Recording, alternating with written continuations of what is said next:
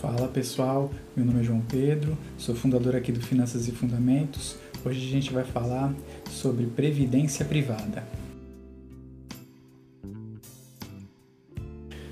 A previdência privada, ela vai ser assim, um administrador que vai pegar o teu dinheiro e investir para você. Vai comprar ativos no seu lugar. Em vez de você comprar os ativos diretamente, você vai pagar um administrador para comprá-los no seu lugar, para administrar o teu dinheiro no seu lugar. As previdências privadas elas são negociadas normalmente é direto com a corretora ou com o banco, a instituição financeira.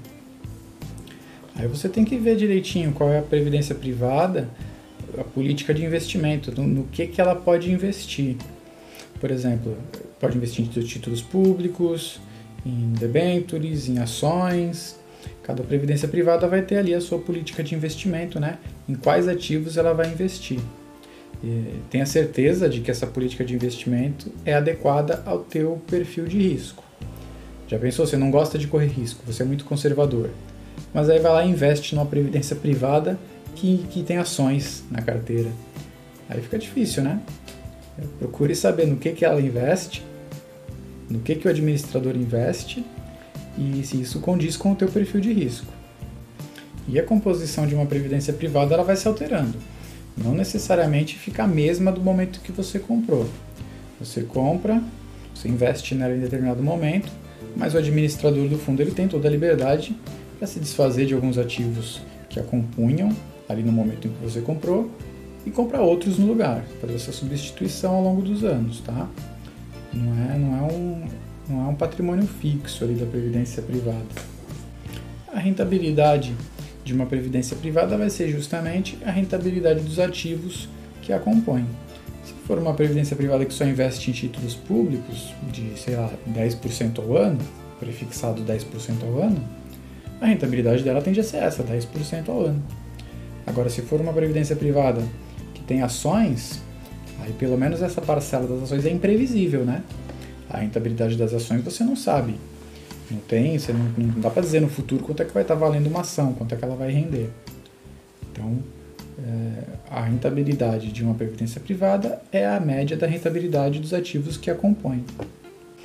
A liquidez da, da previdência privada ela fica estabelecida no regulamento. Dá uma olhadinha no regulamento. Algumas vão deixar você resgatar em poucos dias úteis, outras só vão te deixar resgatar depois de alguns meses. Então, antes de, de investir, procure saber da liquidez, como é que funciona. Sobre o risco, ele funciona da mesma maneira que a rentabilidade, tá? O risco vai ser o risco médio dos ativos que compõem aquela previdência privada. Se ela é uma previdência que só investe em títulos públicos, tende a ser uma previdência privada de baixíssimo risco. Se é uma previdência que só investe em ações, vai ser um risco alto. Né? Se é meio a meio, aí fica um risco moderado e por aí vai. O risco da previdência privada é o risco médio dos ativos que a compõem. Agora vamos falar sobre impostos e taxas. Aqui é uma teia de aranha, né? A questão tributária da, da previdência privada é um tanto complicada, é mais complicada do que os outros ativos. Para começar, que a previdência privada ela tem dois tipos de plano, o VGBL e o PGBL. O VGBL, na minha opinião, tem duas, duas maneiras que duas situações em que é bom você investir em VGBL. A primeira é se você faz o imposto de renda simplificado, tá? Então, o teu ajuste anual de imposto de renda, se você declara simplificado, é legal você investir na previdência privada VGBL, você escolher a VGBL. A segunda situação é um pouquinho mais complicada, mas é mais ou menos assim. Você pega a tua renda bruta anual, vamos supor que seja 100 mil, 12% dela. Nosso exemplo aqui, 12 mil reais. Se 12 mil reais para você no ano é pouco para investir em previdência privada, então você tem que investir em VGBL. Tá? Então, tua renda bruta anual é, é 100 mil, 12% seria 12 mil ao ano, mil reais por mês. Ah, não, eu acho que mil reais por mês é pouco. Eu gosto de investir 2, 3 mil reais por mês em previdência privada. Então, vá de VGBL. E o PGBL? O PGBL é justamente se você faz a declaração completa e 12% da tua renda bruta anual, tá bom. Né? No mesmo exemplo, 100 mil reais de renda bruta anual, 12% 12 mil reais, dá mil reais ao mês é, de previdência privada. Se você investe mesmo mil reais ou menos, ou acha que esse valor tá bom, legal, aí vale a pena você ir de PGBL. Por quê? Porque aí esse, você consegue deduzir esse valor da tua declaração, do teu ajuste anual. Na hora que você for declarar o imposto de renda, você consegue abater esses 12% do imposto de renda no PGBL. No VGBL você não consegue abater nada. Agora, o imposto de renda você também vai ter que escolher. Então, aí como é isso que começa a complicar? Você tem que escolher qual é o plano, VGBL ou PGBL, e qual é o imposto de renda, progressivo ou regressivo.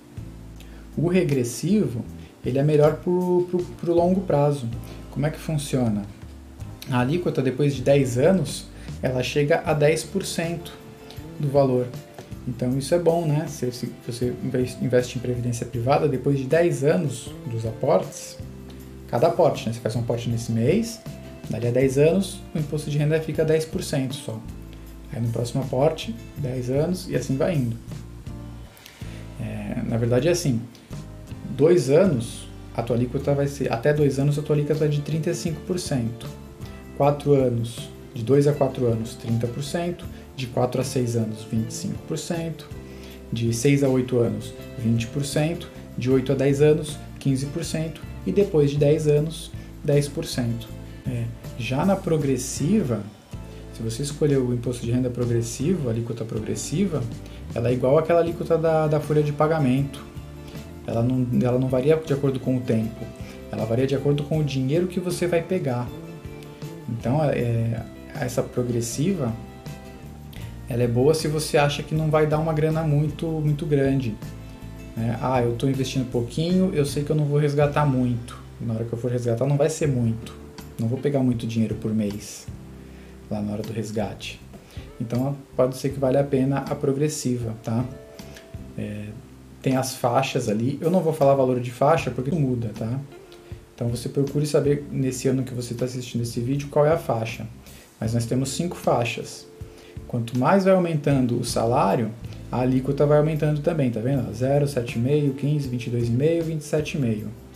Ainda tem um, um, um, chorinho ali, que é um, é um, valor que você pode deduzir da, da, da alíquota, tá? Esse valor aqui na terceira coluna. Mas em resumo é isso. Quanto mais você ganhar como resultado dessa previdência, mais você vai pagar de imposto de renda com essa alíquota progressiva, tá? É, e tem um, um, negócio importante também. Se você escolher o PGBL, o imposto de renda vai incidir sobre todo o teu investimento, tá? Não importa se você escolheu a regressiva, a progressiva, ele vai, ele, o, o imposto, se você escolher o plano PGBL, todo aquele dinheiro que você investiu ao longo dos anos, na hora de resgatar, o imposto de renda vai incidir sobre tudinho. O dinheiro que você investiu, mais os juros, mais tudo. Imposto de renda sobre tudo no PGBL. No VGBL só incide sobre o rendimento. O dinheiro que você vai investindo não sofre incidência de imposto de renda, só os juros que ele for gerando. No caso do VGBL. E a previdência privada é a rainha das taxas, né? É um dos investimentos mais caros, que tem mais taxa. E são taxas altas. Então a taxa de administração varia de banco para banco, de instituição para instituição, mas é, vai variar aí entre 1 e 6%. Tá? É uma variação grande. Então se você for escolher uma previdência privada, veja a taxa de administração dela, porque pode ir de 1% ao ano até 6% ao ano. Pode ser pesada. E tem uma coisa também que é da, da previdência privada, que é a taxa de carregamento. Toda vez que você fizer o aporte, de 1 a 5% desse aporte fica para o administrador, tá? Então eu costumo aportar mil reais por mês. 50 reais fica para o administrador, de 10 a 50 reais. É a taxa de carregamento. Toda vez que você aporta, vai pagar aí de 1 a 5%. Consulte o regulamento da tua previdência para saber qual é a tua alíquota? De 1 a 5. É, tem a taxa de saída, para mim é a grande vilã. Então, quando você for resgatar, quando você encerrar a tua fase de acumulação de patrimônio e for começar a usufruir, você vai pagar a tal da taxa de saída na previdência privada, que pode variar também de 1 a 5% de todo o patrimônio. Então você juntou a vida inteira e lá na hora de sacar você vai deixar de 1 a 5% para o administrador. Isso aí para mim é caro demais. Né? Além da taxa de administração, que eu já acho pesada, tem essa taxa de saída. Consulte o regulamento da sua previdência para saber qual é o percentual que ela cobra.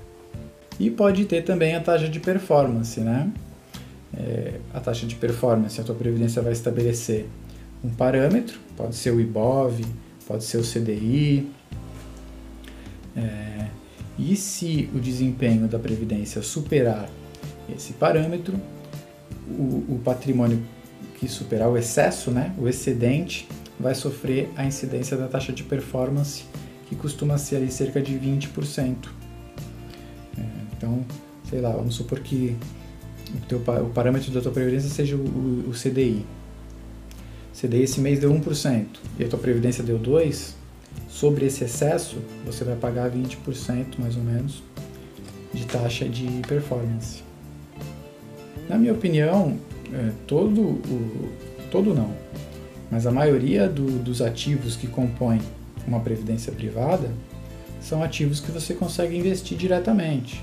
Títulos públicos, CDBs, LCIs, LCAs, ações, fundos imobiliários, derivativos. Tudo isso você consegue investir diretamente. Então você paga e paga caro para alguém investir, para alguém administrar é, o teu dinheiro por você, para alguém comprar ativos que você mesmo poderia comprar diretamente. Né?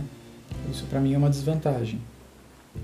E já falei, né? na minha opinião, a previdência privada é um dos, dos investimentos mais caros do mercado financeiro. Você deixa uma grana preta para o administrador, né? O administrador ele, é, ele ganha uma grana preta no final das contas, quando você soma todas as taxas e tudo que você pagou, se você for colocar na ponta do lápis, você percebe que deixou uma boa parcela do teu patrimônio como forma de pagamento para o administrador. E de novo, já falei, mas vou repetir. Conheça bem a política de investimento da tua previdência privada. Saiba no que, que ela investe, é, o que, que tem ali dentro de ativos, o que, que ela pode vender, o que, que ela pode comprar, para ter certeza de que esses ativos são adequados ao teu perfil de risco. Pessoal, eh, nesse vídeo era isso. Espero que tenham gostado. Agradeço a atenção e até a próxima. Valeu!